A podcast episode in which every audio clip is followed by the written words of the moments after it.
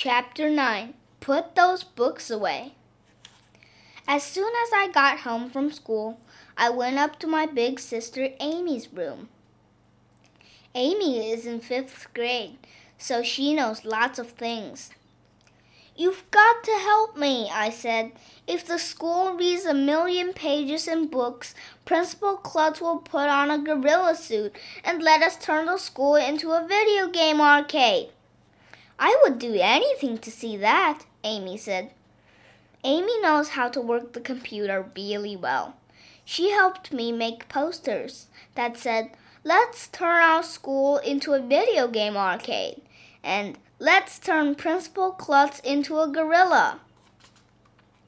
We tacked the posters up all over Main Street.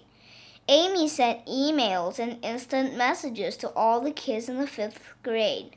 The next morning, we tacked the posters up all over school. I passed them out to the kids I saw. Mrs. Roopy, the school librarian, said we could put up some posters in the library.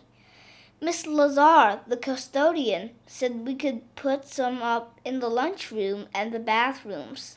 Mr. Loring, the music teacher, said we could put some up in the music room.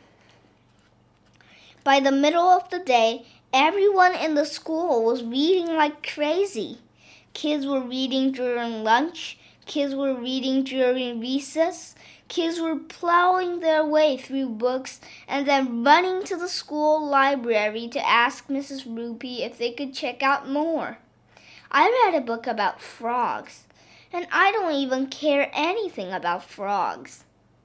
Some of the teachers were starting to get mad because kids were reading books when they were supposed to be doing other things. Please put those books away, Miss Daisy had to tell us. It's time for reading. Miss Daisy said she was sorry that she wouldn't be able to help us very much because she didn't know how to read.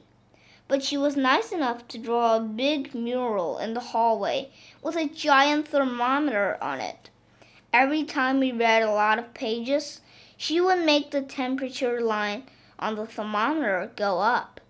At the top of the thermometer was the words 1 million. Soon kids were bursting into our room and yelling, Mrs. Big's class had read another 500 pages, and Miss Hazenfratz says to add another 600 pages. It was fun watching the temperature go up. At the end of a week, our school had read almost a half a million pages.